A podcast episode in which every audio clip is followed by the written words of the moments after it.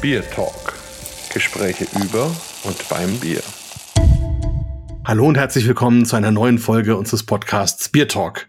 Heute eine ganz besonders spannende Folge. Wir sind in Südtirol und sind dort in einer wirklichen Genussstation, nämlich im Genussbunker, treffen dort den Hubert Stockner, der ist Käsemeister, Biersommelier, kennt sich also bestens in all diesen Bereichen aus und da werden wir jetzt mal ein bisschen näher rangehen. Ja, lieber Hubert, schön, dass du da bist. Vielleicht stellst du dich ganz kurz mal unseren Hörern selber vor. Ja, hallo Markus, freut mich. Danke für die Einladung.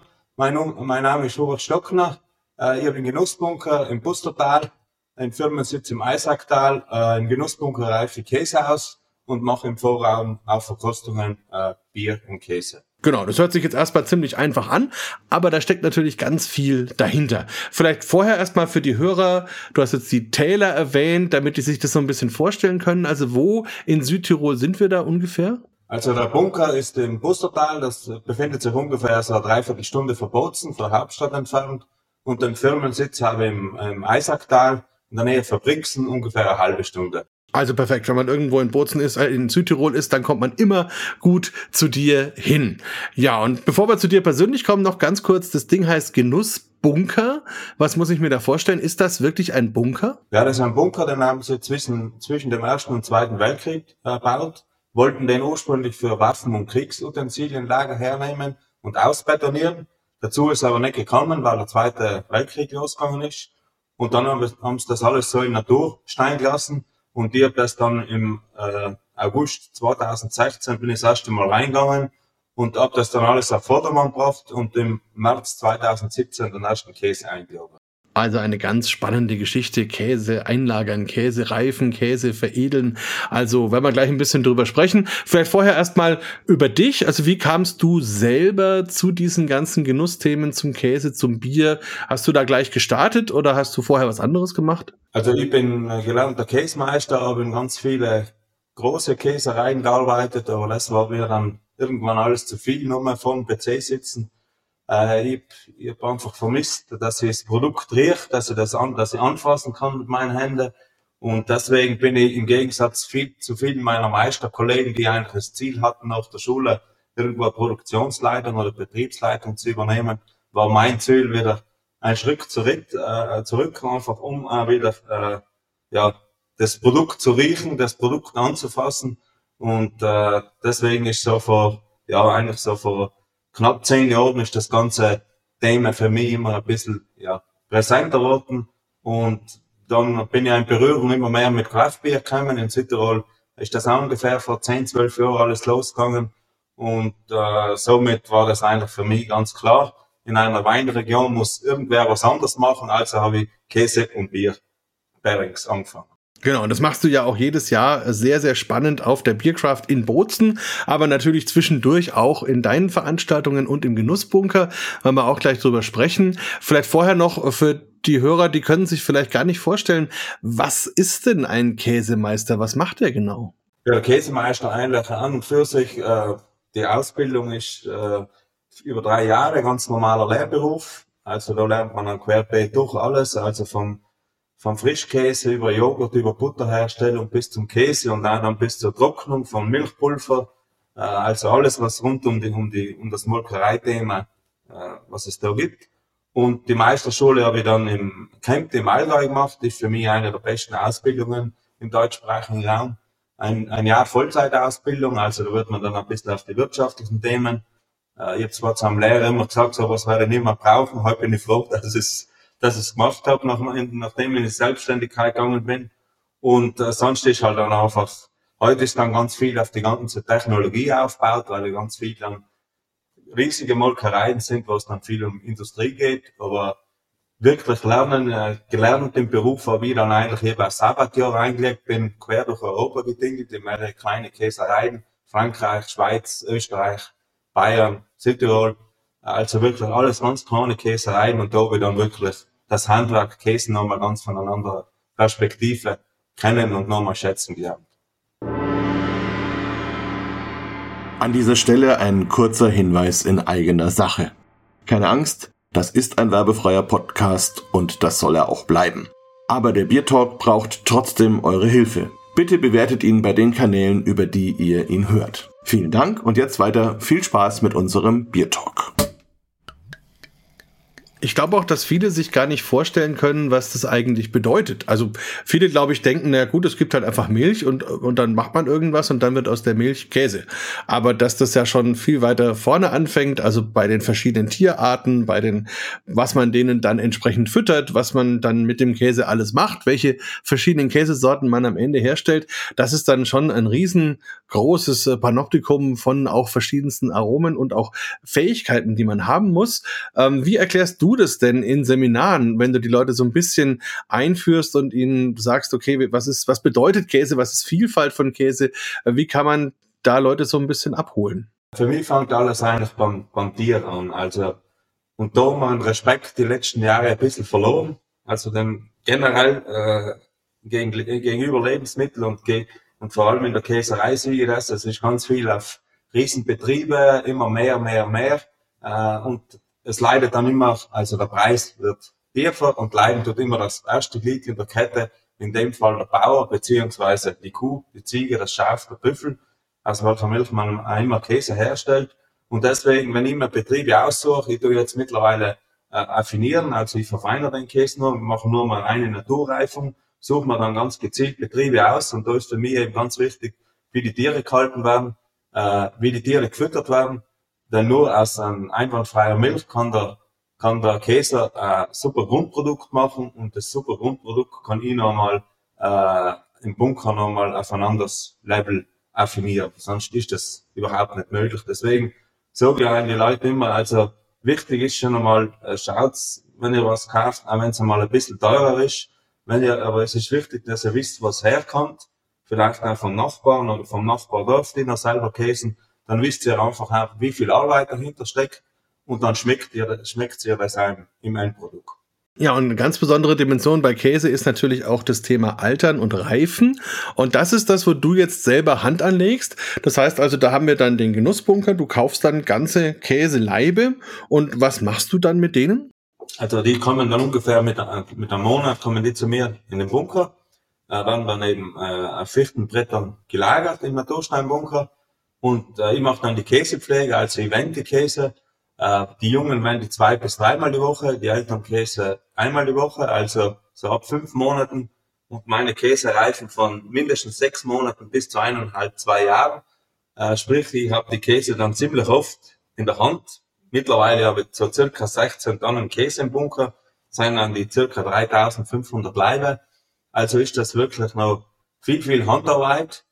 Äh, und, aber das ist für mich, viele sagen dann zu mir, ja, kannst nicht irgendeinen Hilfsarbeiter anstellen, der den Käse wendet und dir das übernimmt. Aber das ist für mich eigentlich die primäre Aufgabe, äh, den, den fast tagtäglichen Kontakt zum Produkt aufzusehen, wie entwickelt sich der Käse. Denn nur da kann ich ganz viel an Qualität gut machen, aber im Gegensatz, wenn ich es nicht selber mache, und das macht, werde ich jetzt nicht, das nicht so mit Leidenschaft oder ja, nur nur die Arbeit macht, damit er es halt macht, dann kann ich aber auch wieder ganz viel kaputt machen. Deswegen ist da einfach ganz viel und das Glück im, im Genussbunker durch die Natursteinreifung, was bei mir das Produkt ganz besonders macht, ist die hohe Luftfeuchtigkeit von 100 Prozent und eine Temperatur von 10, 10,5 Grad. Das heißt dann, der Käse reift viel langsamer wie normal in der Käserei und durch das langsame Reifen entfalten sich dann auch ganz andere Aromen. Und mittlerweile hat mit Käse so eine Mikroflora, die sich da aufgebaut hat zwischen Schimmeln und Hefen. Und die beeinflussen natürlich das Produkt dann auch nochmal äh, im Positiven, was Geschmack, Geruch angeht, eben nochmal. Ja, also eine ganz, ganz tolle Aromenwelt, die ich auch schon öfters bei dir ja Gott sei Dank verkosten durfte. Du hast sensationell gute Käsesorten, die einen wirklich auch sensorisch nochmal in ganz andere Welten entführen. Und wie du schon sagst, dieses langsame Reifen, diese hohe Cremigkeit dieser Käse, das ist einzigartig und das äh, ja äh, begeistert mich jedes Mal, wenn ich da bin, wenn du mir dann wieder neue Käsesorten gibst, kann man allen Hörern nur empfehlen, also das unbedingt mal ausprobieren. Nun bist du dann auch zum Thema Bier gekommen. War das dann so, dass du dir ganz bewusst überlegt hast, wie du es gerade gesagt hast, naja, ich brauche irgendwie was und dann nehme ich mir das Bier? Oder warst du vorher auch schon so ein bisschen Bier verliebt, Bierfreund, hast dich damit schon beschäftigt? Also ich war mehr oder ich komme aus Meisertal, wir sind eigentlich in Feldurns mehr oder weniger eine Weißwein-Hochburg. Ich habe ganz viele Freunde, die selber Winzer sind, selber äh, tollen Wein produzieren aber mir jetzt immer schon mehr zum Bier hingezogen. Und dann natürlich, äh, ich habe zwei Jahre äh, in Deutschland gearbeitet, äh, ein Jahr da die Schule gemacht und da habe ich dann auch meine große Liebe, meine, mittlerweile meine Frau, die Bier kennengelernt und die ist aus Mittelfranken und da kann man halt nur dann kurz Bier trinken, mehr geht da nicht. Absolut, wenn da Franken im Spiel ist, dann ist das natürlich wunderbar, da hast du dann auch viel kennengelernt, ne? Ja, genau, so habe ich viel kennengelernt und das, und dann ist mir so ein bisschen die Idee gekommen, äh, so ein bisschen an privaten, ich habe dann Biere für kleine äh, äh, Brauereien äh, mit nach Hause genommen und dann ein bisschen mit den Kumpels angefangen, mit Käse, die ich halt dann einfach gekauft habe von, von Freunden, von kleinen Käsereien, einfach angefangen, so Bearings im Privaten zu machen. Bin dann, hab dann im, im Christian von Batzenheiß kennengelernt und mit dem ich mittlerweile sehr gut befreundet bin und er produziert ja mittlerweile, ich glaube, ich, ich weiß gar nicht, welchen Bierstil er noch nicht produziert hat. Und natürlich da die Vielfalt, die Aromen, Vielfalt, das Spektrum. Ich finde das dann einfach im, im Vergleich zum Wein nochmal viel viel ausgeprägter beim Bier und viel spannender. Das ist meine Meinung. Zum Weinsommelier kann ich das nicht so direkt sagen, weil dann gibt es meistens Diskussionen. Ja, oder man hat eben so Leute wie den André, der beides irgendwie hat. Und, und es ist ja letzten Endes so, ich meine, der Wein ist natürlich auch spannend, hat viele Aromen, aber was er auf jeden Fall nicht hat, ist Kohlensäure. Und das ist gerade im Food Pairing, gerade mit so einem eher fetten Produkt wie Käse, einfach natürlich ein Thema, ähm, wo man einfach sehr, sehr viel ähm, mehr dann eigentlich auch rausholen kann. Ähm, wie hat sich das dann professionalisiert, deine Bierthematik? Hast du dann überlegt, okay, entweder vielleicht selber Bier machen oder eben die Sommelier-Ausbildung? Wie kam das so? Ja, das war dann bei mir so, dass, dass dann genau in Südtirol äh, der Bierexperte angeboten wurde. Äh, ich hab dann beim ersten Kurs war ich dann dabei, äh, hab den absolviert und hab dann mit dem mit dem Herrn Grauvogel habe ich dann äh, am Ende des Kurses ein bisschen Diskussion gehabt, weil er halt über das Foodbearing und über Käse gesprochen hat und und dann sind wir halt so zu, zum Reden gekommen und äh, der eine oder andere Punkt hat mir nicht so gefallen. Und seitdem bin ich jetzt in der Ausbildung vom Bierexpert uns mir jetzt beauftragt, das Thema äh, Bier- und Käse-Pairings äh, zu machen. Und da mache ich jetzt eben als Referent die Ausbildung dazu. Hat man dann auch vor einigen Jahren in Auling einen, einen Bindu Bar Chocolate äh, Maker äh, von Karuna Chocolate mit ins Boot geholt. Der bildet dann die Bierexperten äh, zum Thema Schokolade und Kombination Pairing mit Bier aus. Eine ganz spannende Sache. Und so haben wir das die letzten Jahre halt dann ein bisschen noch ausgebaut. Und dann der, der Bierexpert war, ist in Südtirol eine Vorstufe zum Biersommelier und dann war es für mich eigentlich klar, dass ich dann den Sommelier auch noch gleich hinten dranhängt und habe dann eben eine die Sommelier-Ausbildung gemacht und mache jetzt im Bunker eben dann ganz speziell äh, Bearings, Käse und äh, Kraftbier und meistens habe ich dann auch Schokolade auch noch mit dabei. Also das finde ich ganz toll, dass du das erwähnst, weil eben gerade die Karuna-Schokolade auch ein ganz, ganz tolles Produkt ist und äh, auch nochmal andere Facetten wieder aufzeigt und auch dort eure Verkostungen wirklich zeigen, wie viel Bier dann auch mit beiden machen kann. Also sowohl mit Käse als auch mit Schokolade und wie man da wirkliche Genussreisen letzten Endes zelebrieren kann. Also super schön, super spannend. Wie kam das dann bei den Leuten so an, als du dann mit dem Bier und dem Käse angefangen hast? Ja, am Anfang war das meistens so bei den Verkostungen. Ja, jeder hat mir dann dann natürlicherweise gefragt, wie soll ich das mit Bier machen und nicht mit Wein, wenn wir schon in Südtirol sind.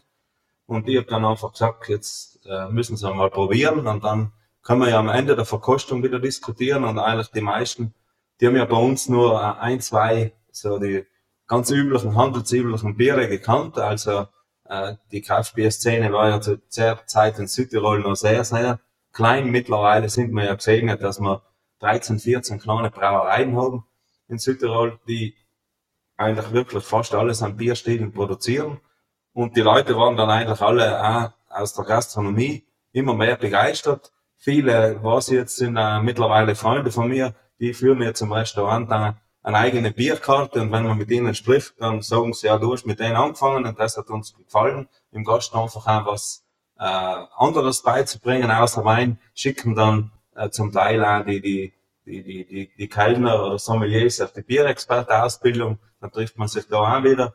Und so finde ich das eigentlich ganz toll, dass auch in der gehobenen Gastronomie, dass es da immer mehr äh, äh, Restaurants und Hotels gibt, die eine eigene Bierkarte haben mit lokalen, mit lokalen Kraftbieren und, und der Sommelier eben nicht nur in Wein erklärt dem Gast, sondern auch das Kraftbier, weil ich habe gesehen, in der Gastronomie bei uns ist ganz viel die Leute kennen sich beim Wein, der Gast kennt sich sehr gut beim Wein aus, ist zum Teil äh, Weinkenner, aber beim Bier, da, ja, da sind's halt, da sind, da stecken die meistens noch in, in Kinderschuhen, also die wissen nicht, was ein Sauerbier ist, oder die wissen nicht, äh, was, äh, was ein Ballewein ist, und, und da kann man natürlich dann auch in, in einem Hotel oder Restaurant mit einem Menü, mit, mit, einem, mit einem Pairing, mit verschiedenen Bieren nochmal ganz anders punkten. Wenn jetzt jemand zu Hause sich überlegt, er würde das gerne mal ausprobieren, was wäre denn eine einfache Sache, wo jemand mit irgendeinem gut erhältlichen Bierstil und einem einigermaßen gut erhältlichen Käse mal anfangen kann? Wie würdest du dem auch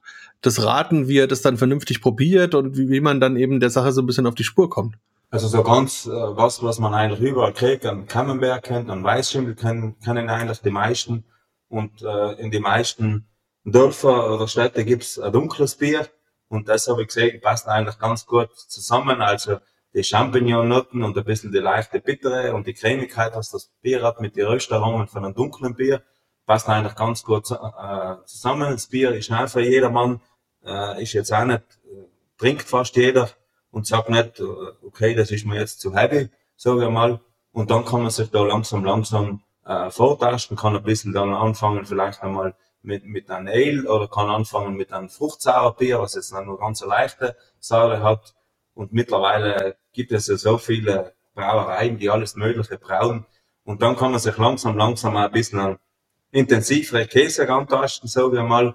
Und dann auch natürlich auch im, im, im, im Gleichschritt ein bisschen an intensivere Biere. Und so kann man das eigentlich ganz langsam machen und erlebt dann immer wieder was Neues, nicht? Und neue Geschmacksexplosionen. Ja, das auf jeden Fall. Und ich sehe du machst dann auch verschiedene Kombinationen mit vier, fünf, sechs verschiedenen Käsen und entsprechend auch verschiedenen Bieren. Ähm, wie machst du das denn von der Reihenfolge? Richtest du das eher nach den Bieren aus oder eher nach den Käsen? Also das ist eigentlich ganz verschieden. Also es kann dann schon einmal sein, dass ihr, dass ihr einen Bock äh, als zweites äh, beim Pairing habt, weil der Käse, weil das einfach super harmoniert. Also das mache ich dann eigentlich ganz individuell, probiere das auch äh, vorher. Und, und, aber normalerweise habe ich es immer so, dass ich, dass ich ein bisschen die, die, die Kombination, die Stärke vom Käse, also vom leichten angefangen bis zum intensivsten und dann auch die Biere dementsprechend kombiniere. Weil jetzt mit einem, mit einem Ballewein anfangen, das ist jetzt natürlich nicht unbedingt das, das Beste, weil dann kriegt man vom anderen vielleicht nicht mehr so viel mit. das stimmt, vor allem wenn man jedes Glas austrinkt. Ähm, ja, und äh, wenn wir jetzt nochmal von den Käsen ausgehen, also da gibt's ja einerseits die verschiedenen Tierarten sozusagen, also Schaf, Kuh, Ziege, Büffel, was man da so haben kann. Und andererseits auch die verschiedenen Käsesorten. Wenn du da nochmal so, so einfach jemanden sagen würdest oder unseren Hörern, kann man denen erklären, was ist jetzt der Unterschied zum Beispiel zwischen äh, einem Kuhkäse, einem Schaf, einem Ziegen und einem Büffelkäse? Kann man das irgendwie auf den Punkt bringen oder ist das unterschiedlich? Ja, eigentlich von, von der Machart her mehr oder weniger, was die Technik in der Käserei betrifft, die Rezeptur sind mehr oder weniger gleich. Ähm, es ist halt vom Geschmack her was anderes. Meistens bei Schaf und Ziege schmeckt man eben dann den, den, äh, den, den typischen, hat man eben den typischen Geschmack von den bisschen den leichten, das leichte Schafaroma oder die Caprinsäure, also das Bocken, Bocken, wie man bei uns sagt, also dass der Käse den leichten Ziegengeschmack hat. Und äh, bei Kuh ist dann ein bisschen äh, äh aus welcher äh, Kuhrasse äh, die Milch gewonnen wird. Also wenn man zum Beispiel an eine Jersey-Kuh denkt, die hat einen relativ hohen Fettanteil die Milch, also von fast 8 Prozent. Und dann sind die Käse natürlich auch ein bisschen cremiger, sind ein bisschen mehr süßlich, sahniger, weil eben der hohe Fettgehalt in der Milch drinnen ist. Und äh, so äh, hat man eigentlich, aber anfangen tut man meistens dann mit, mit einem Frischkäse. Da passt zum Beispiel ein Weißbier auch ganz gut dazu. Und so, weil man da mit der Kohlensäure ein bisschen spielen kann und, und, und steigert sich dann über, über, über Weichkäse, Schnittkäse, Halbkäse und dann zum Ende hin kommt dann immer der Blauschimmel, der der intensivste Käse ist, also das Blauschimmelaroma, das bekannte, salzige und da brauchst du natürlich auch wieder dann ein starkes Bier oder ein Sauerbier passt da ganz gut dazu zum Beispiel. Gibt's denn auch eigene Südtiroler Käsesorten, die es nur bei euch gibt? Ja, das ist ganz, ganz typisch. Also der bekannteste oder der einzige ist der Graukäse. Gibt es zwar in Tirol auch, da streiten sich die Nordtirol und die Südtiroler, wer ihn erfunden hat. Nicht? Wir Südtiroler sagen natürlich mehr haben erfunden und die Nordtiroler sagen das Gleiche. Aber das ist eigentlich der typische Käse, der bei uns auf, auf die Höfe entstanden ist, auf die Alben. Ist der einzige Käse, der ohne Lab hergestellt wird, also nur eine reine Säuregewinnung. Da wird die Milch nur durch die Bakterien, die in der Milch sind, dick und wird dann äh, abgefüllt und wird dann im Zuge der Reife ganz cremig und intensiv. Und der wird bei uns eigentlich so ganz, ganz typisch äh, zu, zur Marende, also zur Brotzeit gegessen, mit Zwiebel und ein bisschen Öl und Essig. Und das ist dann äh, eine perfekte, perfekte Marende bei uns in Südtirol. Hm. Und was gibt's da für ein Bier dazu? Ja, beim Graukäse, äh, was, was ich da probiert habe beim Graukäse, ist ein Sauerbier. Passt eigentlich ganz gut dazu, weil Graukäse ja ein bisschen intensiv ist. Und dann gibt es eben zwei Typen, der mit dem topfigen Kern und der mit der ein bisschen so, äh, der andere ist so speckig. Und da passt eigentlich Sauerbier, also säuerliches Bier, also Fruchtsauerbier ganz gut dazu, weil das reinigt ja wieder schön den Gaumen. Nicht? Deswegen, wie, wie du schon davor angesprochen hast, die Kohlensäure beim Bier ist bei der Cremigkeit oder auch am, am Topfing, ist das eigentlich natürlich ein, ein riesen Plus gegenüber, gegenüber dem Wein. Nicht? Ja, ähm, du machst ja dann auch Verkostungen mit Brauereien zum Beispiel zusammen. Wie muss man sich das dann vorstellen? Also kommen die dann zu dir mit einer ganzen Menge von Bieren und ihr schließt euch da im Genussbunker ein und probiert so ein bisschen rum? Oder packst du dein Auto voller Käse und fährst da in die Brauerei? Wie läuft das ab? Meistens ist so, ja. Also ich nehme meine Muster mit. Ich habe ja äh, fünf Sorten, die ganzjährig äh, ausreifen und, und dann habe ich noch so drei, vier Sorten, die es bei mir nur zu gewissen Jahreszeiten gibt dann nehmen wir für jeden ein Muster mit und dann plane ich halt schon mal sicher zwei Tage ein nicht? und fahre dann in die, in die Käse, in die Brauerei hin und dann wird der Brauerei besichtigt, ein bisschen über, über das ganze Bierthema und über die Herstellung oder was da ihnen ganz speziell ist geredet und dann wird verkostet und dann eben die verschiedensten Biere für ihnen mit, mit dem Käse angepasst und meistens findet man dann immer ganz geniale Kombinationen, die dann auch es muss ja nicht mein Käse sein, es gibt ja viel ähnliche Käse auf dem Markt, wo dann auch die Brauerei äh, bei sich in, in, im, Wirtshaus oder in der Brauerei Verkostungen machen kann und ich kann es eben mit einem ähnlichen Bier oder mit dem Bier von dieser Brauerei auch bei mir im Bunker machen. Das ist dann eine Win-Win-Situation für uns beide.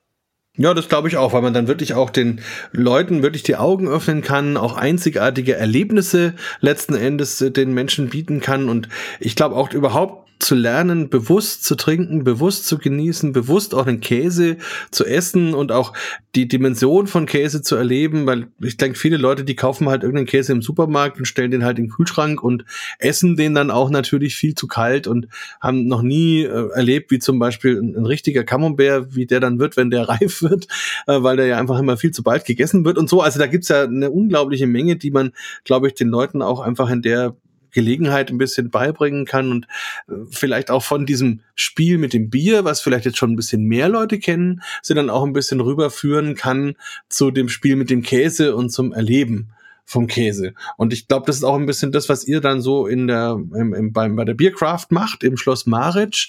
Ähm, kannst du dich noch erinnern, als du das da zum ersten Mal angeboten hast? Wie ist denn da die Verkostung gelaufen? Wie haben da so diese Bierleute darauf reagiert, als du mit deinem Käse angekommen bist? Die Bierleute haben eigentlich ganz positiv reagiert. Das muss ich sagen. Das, das war eigentlich, für mich ist die Welt der, der Brauer eigentlich viel die einfachere wie die Welt der Käse, weil die Brauer unter, untereinander, ich halt mitkriege, speziell in der Kraftbierszene, ganz wenige Geheimnisse, die helfen sich auch gegenseitig aus, die brauen Suds gemeinsam, machen gemeinsam Biere, äh, und, und bei den Käser ist immer so ein bisschen speziell bei uns in Südtirol, äh, jeder kocht seine eigenen Süppchen, äh, jeder macht eigentlich nichts äh, Außergewöhnliches, aber jeder macht, macht was Außergewöhnliches. Also ich kann Ihnen viele dann sagen, mit welcher Kulturen sie arbeiten, weil sie alle mit den gleichen arbeiten. Aber da ist dann jeder ein bisschen engstirniger und das hat mir in der Welt der Brauer einfach von Anfang an viel das Offene, viel, viel äh, mehr gefallen und, und, und da bin ich eigentlich ganz herzlich aufgenommen worden und mittlerweile bin ich eigentlich mit den meisten Brauer in Südtirol bin ich befreundet mit den Clan und wir machen immer wieder was zusammen. Und bei der Bierkraft war es dann auch die ersten Verkostungen, die Teilnehmer waren vielleicht noch nicht, die waren dann ja wieso jetzt mit Bier oder die haben auch nicht gewusst, wenn man das, wenn das erste Mal gemacht worden ist, wie viele Biere es überhaupt gibt.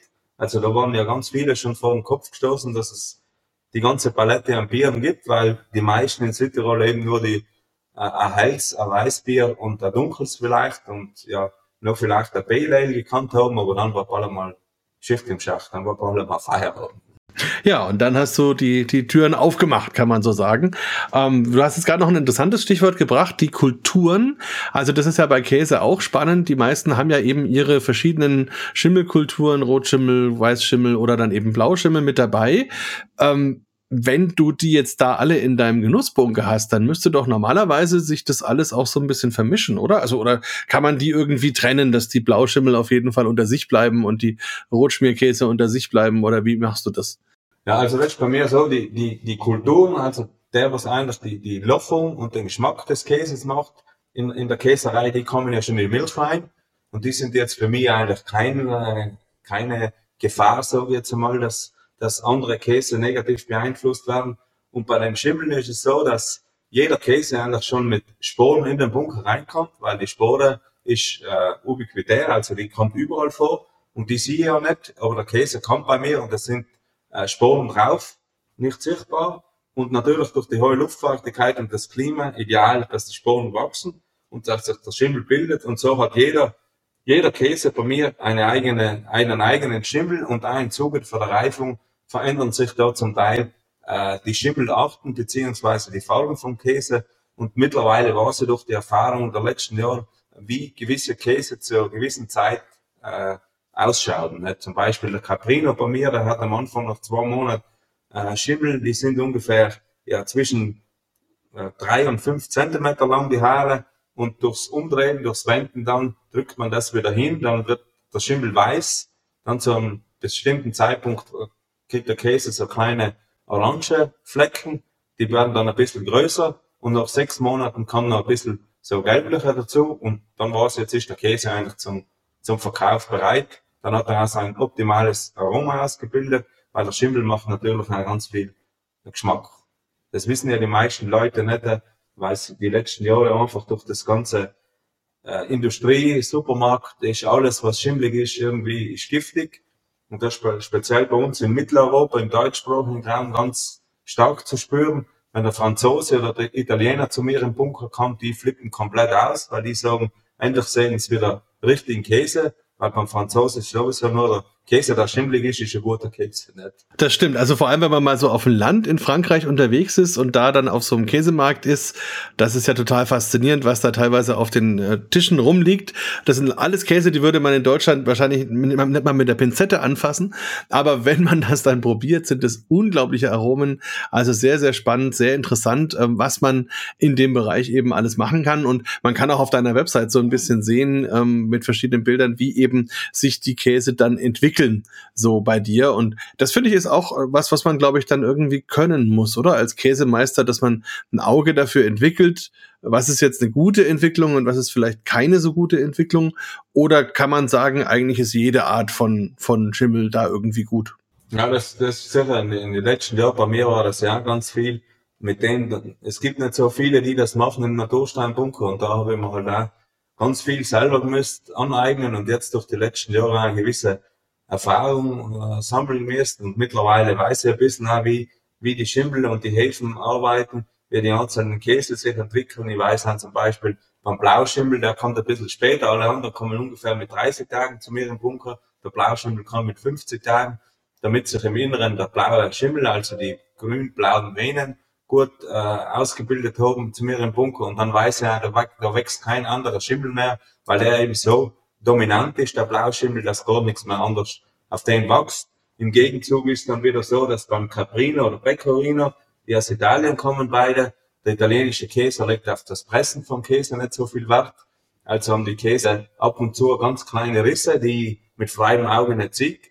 Aber die Schimmelsporen kommen da rein und dann kann es wieder mal sein, dass im Caprino oder Pecorino eine ganz leichte blaue Ader drinnen hat, äh, vom Blauschimmel äh, was aber dann äh, überhaupt nichts Schlechtes ist. Also das ist ein Edelschimmel, das ist der Blauschimmel und Köche sind schon zu mir gekommen und haben gesagt, ich soll ihnen den Käse immer liefern. dann habe ich gesagt, tut mir leid, das, das ist aus einem Fehler in der Käserei entstanden durch einen Schimmel, der bei mir im Bunker ist und ihr kann ihr kann Röntgenblick, ich weiß nicht, wie der Käse innen ausschaut, aber der ganze dekantes Blauschimmel, ein ganz dezentes Blauschimmel-Aroma, und das macht das wieder ganz besonders. Aber das ist ein Handwerk und deswegen gefällt mir das, dass nicht jede Charge und jede Produktion, die im Bunker kriegt, immer gleich schmeckt.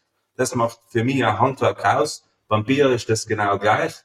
Ich, ich mache viel mit den Kranewitten vom Batzen als Saison und auch da, der, der Christian, der Braumeister, wiegt seine äh, Wacholder äh, und sein Salz und sein Pfeffer immer genau ab. Aber das Bier im Zuge der Reifung schmeckt einmal mehr äh, noch Wacholder, beziehungsweise hat mehr Pfeffernoten und einmal weniger. Aber das macht eben wieder das handwerkliche Produkt. Die Temperatur wird nicht, nicht immer ganz gleich sein. Es ist nicht alles standardisiert. Und das macht es für mich aber aus und das macht für mich die ganze Thematik noch viel spannender und interessanter. Ja, da bin ich absolut auf deiner Seite und ich finde eben auch, gerade zum Beispiel beim Batzenbräu merkt man, wie die einerseits mit ganz viel Liebe arbeiten und versuchen es so genau wie möglich zu machen und wie trotzdem das Bier dann auch immer so ein bisschen sein Eigenleben entwickelt und innerhalb von gewissen Parametern dann eben auch mal bisschen mehr, ein bisschen weniger intensiv ist und das ist auch gar nicht schlimm, sondern eben eher spannend, weil man es dann als Naturprodukt wirklich wahrnimmt.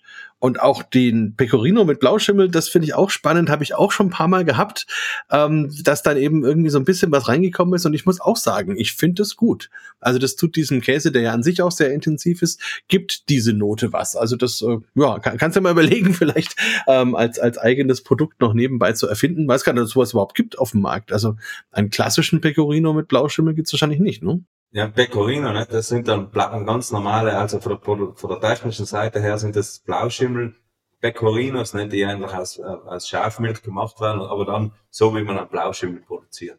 Ja, stimmt eben, so wie es sich dann gehört. Ähm, wie suchst du denn deine Lieferanten aus für die Käse? Sind das äh, auch bestimmte Käsereien oder wie, wie läuft das? Ja, also ich, für mich ist es ganz wichtig drei Faktoren. Also ich schaue, wenn es irgendwie möglich ist, dass ich Rohmilchkäse kriege. Ja, wenn das nicht möglich ist, weil äh, die Käserei mehrere Bauern hat und dann das Risiko zu groß wäre, dass, dass in der Milch was drinnen ist, was nicht drinnen sein soll, dann wird sie eben pasteurisiert. Äh, dann schaue ich, wie wird gearbeitet in der Käserei und da ist man dann, wenn die Käserei dann noch ganz alte Techniken hernimmt, also mit, mit getrockneten äh, Labwegen arbeitet oder eigene Hauskulturen herstellt, was eigentlich keine große äh, Molkerei mehr macht, sondern nur mal die kleinen äh, Sennereien oder Käsereien, äh, das ist mir wichtig. Und der wichtigste Punkt für mich ist äh, eine silofreie Fütterung, weil Silo, die Silage, also das fermentierte Gras oder Mais, das hat für mich nichts mehr mit Nachhaltigkeit zu tun.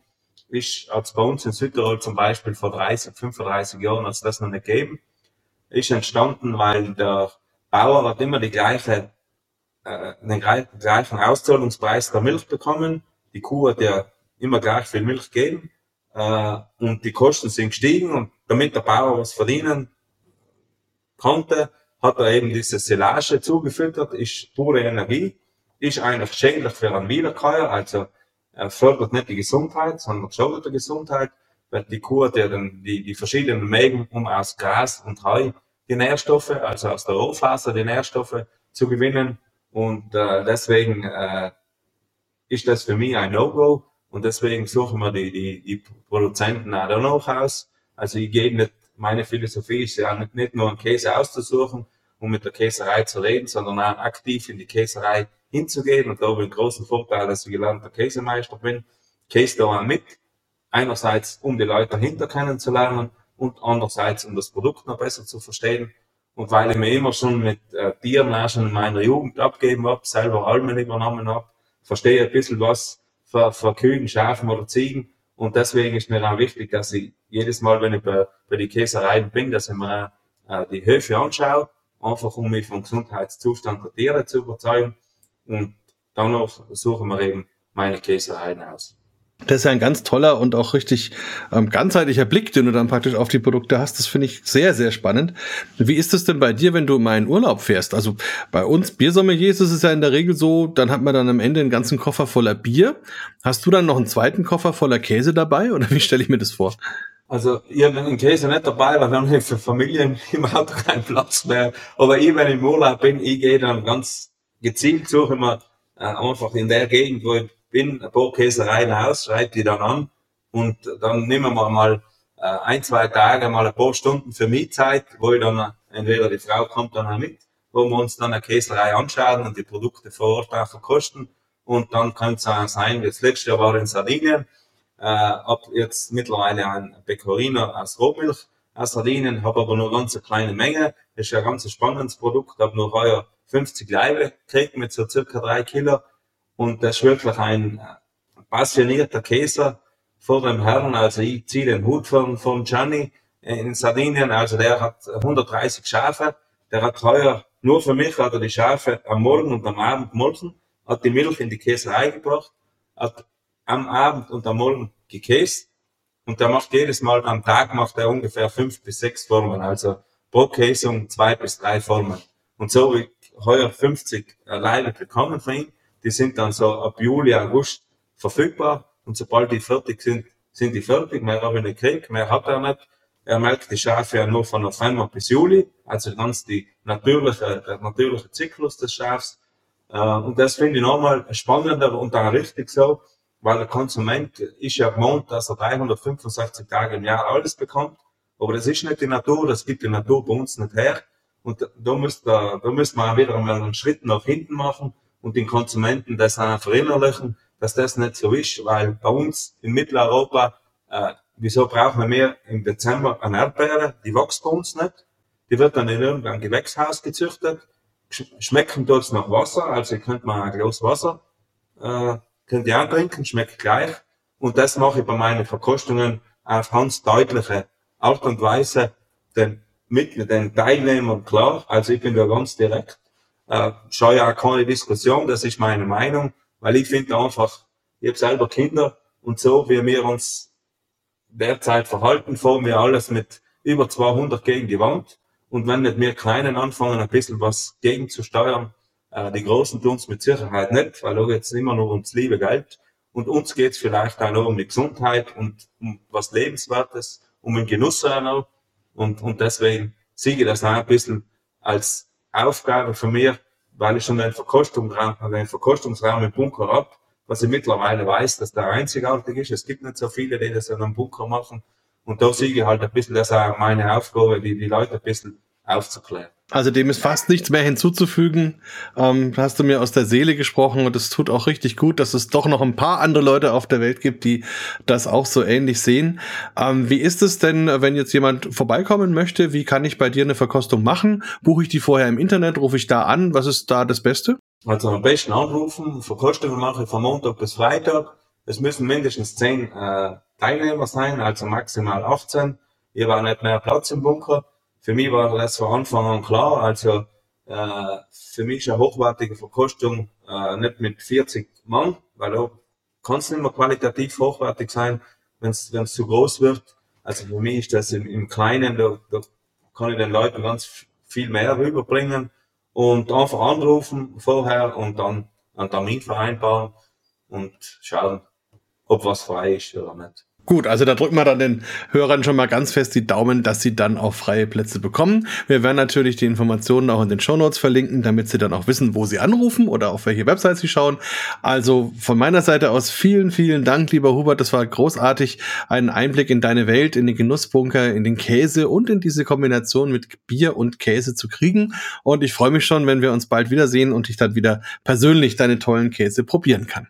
Also vielen Dank, Markus, für das dass du mich noch eingeladen hast zum Biertag. Und ja, wenn der eine oder andere im Bunker vorbeikommt, bin ich kaum böse. Ich, ich, wenn ein, jemand nur im Urlaub hier ist, einfach kurz anrufen, ein paar Tage vorher, wenn man weiß, ich bin vor der Woche, die Woche in Südtirol oder in der Gegend, in der Pustertaler Gegend, äh, einfach anrufen und wenn ich hinten bin im Bunker, dann müssen nicht zehn Leute sein, also ich zeige den Bunker gerne in die Leute erklärt ein bisschen was nehme ich dann immer mit, wenn ich weiß, dass die Leute was kosten können. Da mache ich es jetzt nicht, natürlich nicht mit Bier und, und Käse, Sparing, sondern einfach nur den Bunker zeigen und ein bisschen Käse verkosten, damit sie sich ein Bild machen können. Genau, und dann haben die richtig Vergnügen und eben einen Augenöffner und auch eine tolle Zeit natürlich, ein tolles Erlebnis und eine Erweiterung ihrer Sinne. Also nochmal vielen, vielen Dank und dir heute noch einen wunderschönen weiteren Tag. Danke, ebenfalls. Bier Talk, der Podcast rund ums Bier. Alle Folgen unter www.biertalk.de.